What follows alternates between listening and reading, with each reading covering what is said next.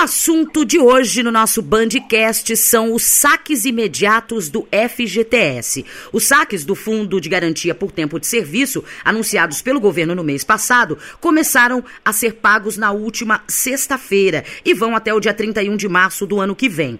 Trabalhadores com contas ativas ou inativas vão poder sacar até 500 reais de cada conta ligada ao seu número de identificação, ligada ao seu número de PIS, né? Mas antes de realizar este saque, é preciso ter muita cautela. Muita gente ainda está com dúvida do que fazer com esse dinheiro, se vale a pena aceitar esse saque, sacar esse dinheiro, se não vai prejudicar uh, no sistema do FGTS, como ficam essas contas e o mais importante, como usar bem esse dinheiro. É sobre isso que a gente vai falar agora. A gente tem aqui conosco para conversar a Rebeca Toyama, ela que é palestrante e formadora de líderes, coaches e monitores, vai dar algumas dicas bacanas aí pra gente. Seja bem-vinda, Rebeca. Bem-vinda, obrigada pela oportunidade, Juliana.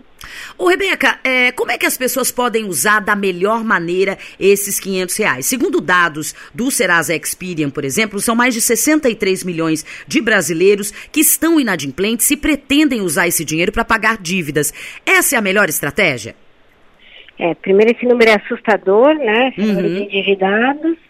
E segundo, sim, quando uma pessoa tem dívida, a prioridade dela, né, deve ser sim quitar, diminuir e negociar muito bem essa dívida, né? Agora, é, muito foi, foi falado quando foi anunciar, foram anunciados esses saques imediatos de 500 reais, que essa quantia seria pouca. Eu ouvi muita gente dizer, ah, não dá nada, não dá para fazer nada com 500 reais, não vai aliviar em nada, ou a, ao contrário, né, de quem tem várias contas aí, vai receber um bom dinheiro. Mas tem muita gente que tem uma conta só, de repente vai receber 500 reais ou até um, um pouquinho mais, mas que é um valor que não dá para fazer muita coisa, né? Qual que deve ser o procedimento? Aceitar esse saque, sacar esse dinheiro e usar com inteligência, né? Como é que a gente pode fazer isso, Rebeca?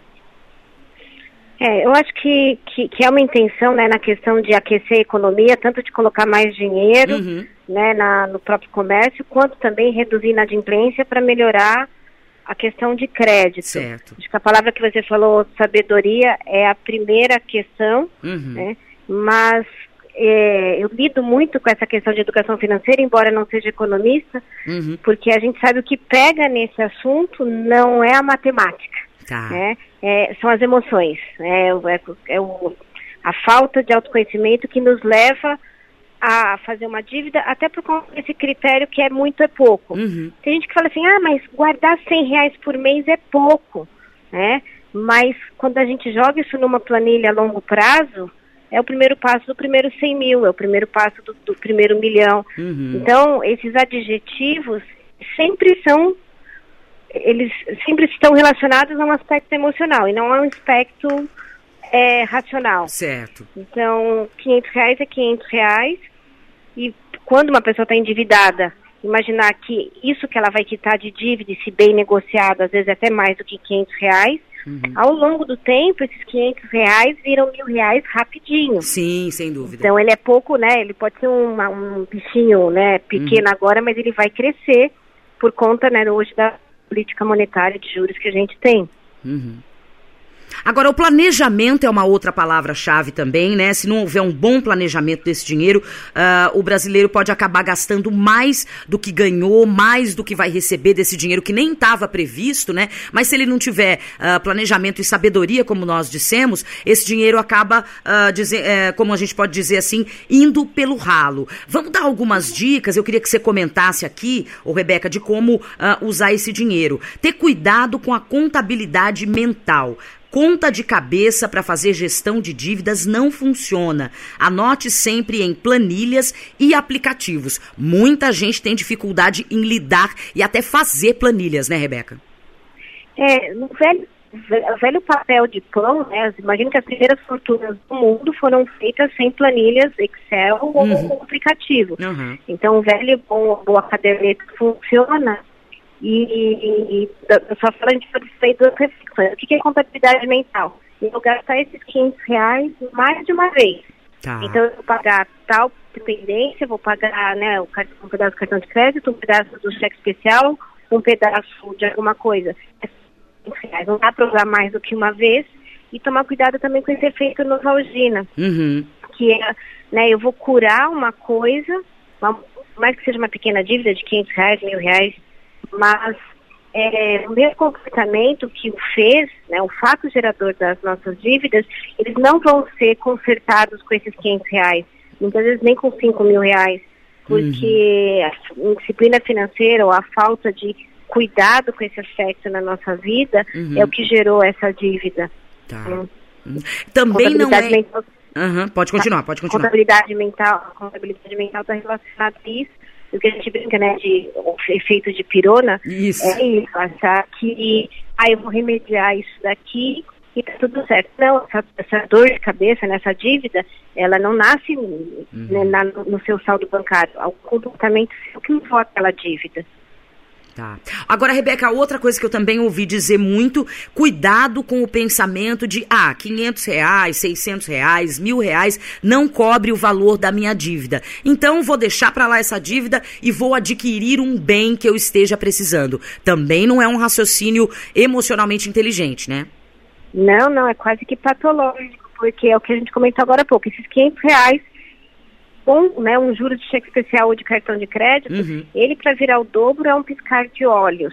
Ah. E, e para quem né, começa a olhar para o seu futuro, sabendo que lá na frente, em algum momento, a gente vai parar de trabalhar, mas vamos continuar gastando, né? Se a gente tem que juntar alguma coisa, uhum. esse 500 reais se a primeira, primeira peça dessa, né, dessa aposentadoria, né, e a gente questiona muito o que sobre a previdência, né? uhum. né? Mas a gente também tem que fazer a nossa parte de lembrar que a gente vai ficar com mais idade, vai ficar velhinho, vai trabalhar menos, não vai receber salário, mas é continuar com despesas e às vezes despesas até maiores do, das que a gente tem hoje. Uhum. Uh, falando não só do, da, da, questão aí desse dinheiro que está vindo através dos saques do FGTS para milhões de brasileiros, mas falando um pouco agora do geral, de como organizar a vida financeira, tomar cuidado também com o viés da, da confiança, né? De pensar só no momento é. presente, hoje eu estou empregado, hoje eu tenho fontes de renda,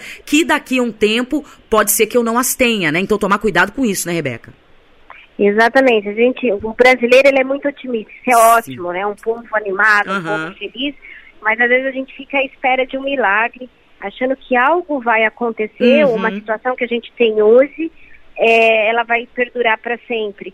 Saiu uma pesquisa o ano passado, o ano retrasado, que era assustador, que era assim, muito mais da metade dos brasileiros, né, é, deixa a cargo né, de um plano superior de Deus Sim. as suas finanças pessoais. Sim, exato. Isso para uma nação é assustador e está aí os resultados do endividamento, uhum. né, que é uma consequência disso, achando que algo né, vai acontecer e vai prover todo o resto para mim. Uhum.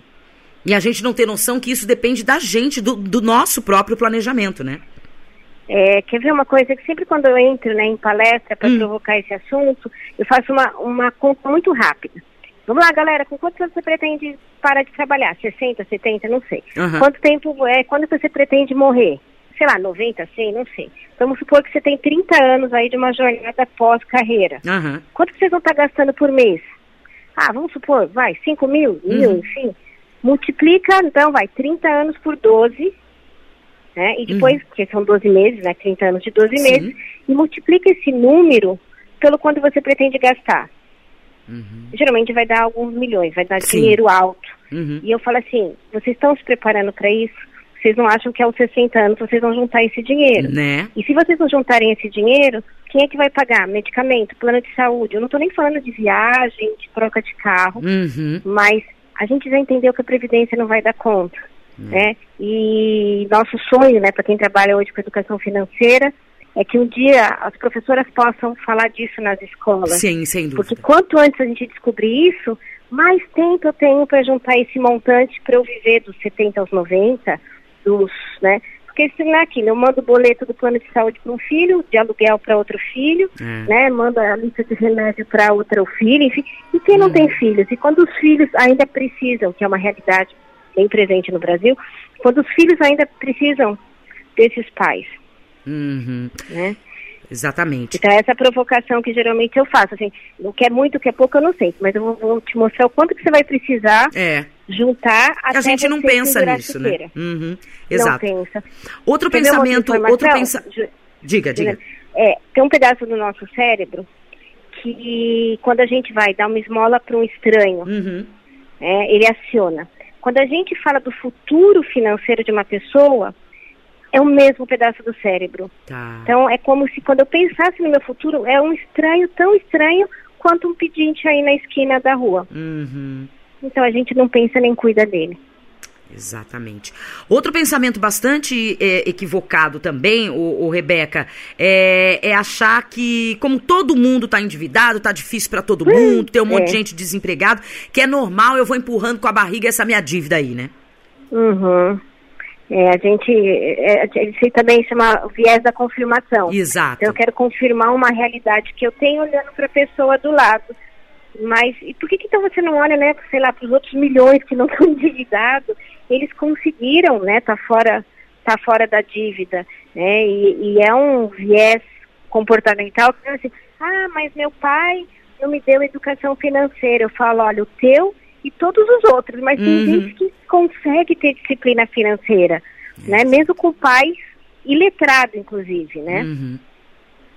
Agora, Rebeca, para a gente terminar o nosso bate-papo, você falou uma coisa aqui durante a nossa conversa que é bem interessante e eu queria uh, repetir né, e reforçar. A gente está falando dos saques do, do FGTS, mas com tudo na vida, com, com o dinheiro que a gente recebe, com a nossa renda. É, não pensar que a vida é um cassino. Não dá para ficar esperando milagre macroeconômico, que você vai receber uma bolada e vai ganhar na Mega Sena, enfim. Uh, não dá para ficar esperando que fatores externos acabem resolvendo a sua vida. Então eu queria que você desse aí, né, fizesse um resumão, um, um apanhado geral. Vou receber esse dinheiro do FGTS aí, ou qualquer outro dinheiro que, que de repente surja e não estava planejado, enfim. Uh, organizar, disciplinar a vida financeira, não só agora, mas pensando no futuro. Acho que é isso, né, Rebeca? É, a grande dica, né, ou né, em palestra, quando eu estou fazendo um trabalho individual, é esse. É, visualiza você com 70 anos, tá. 65 anos. Com, como é que você, o que, que você pode fazer hoje, né, por você lá na frente? Porque é algo que é construído a longo prazo. Não, não adianta a gente continuar responsabilizando né, ou o nosso empregador, ou o governo pelo nosso futuro. Uhum. Um pedaço né, de responsabilidade por ele é nosso. E pode começar com esses 500 reais, Juliana, olha. Olha só. Né? É bacana. Então, acho que acima de tudo, tratar a vida financeira da gente também com inteligência emocional. Aqui no nosso Bandcast, a gente falou hoje sobre o que fazer aí com os saques do FGTS que foram liberados aí na semana passada. E a gente teve também algumas dicas sobre como organizar, né, é, a vinda desse dinheiro e também a vida financeira como um todo. Conversei com a Rebeca Toyama, ela que é palestrante e formadora de líderes, coaches e mentores. Rebeca, muito obrigada pela entrevista, viu? Tá, Joia. Obrigada pela oportunidade, Juliana.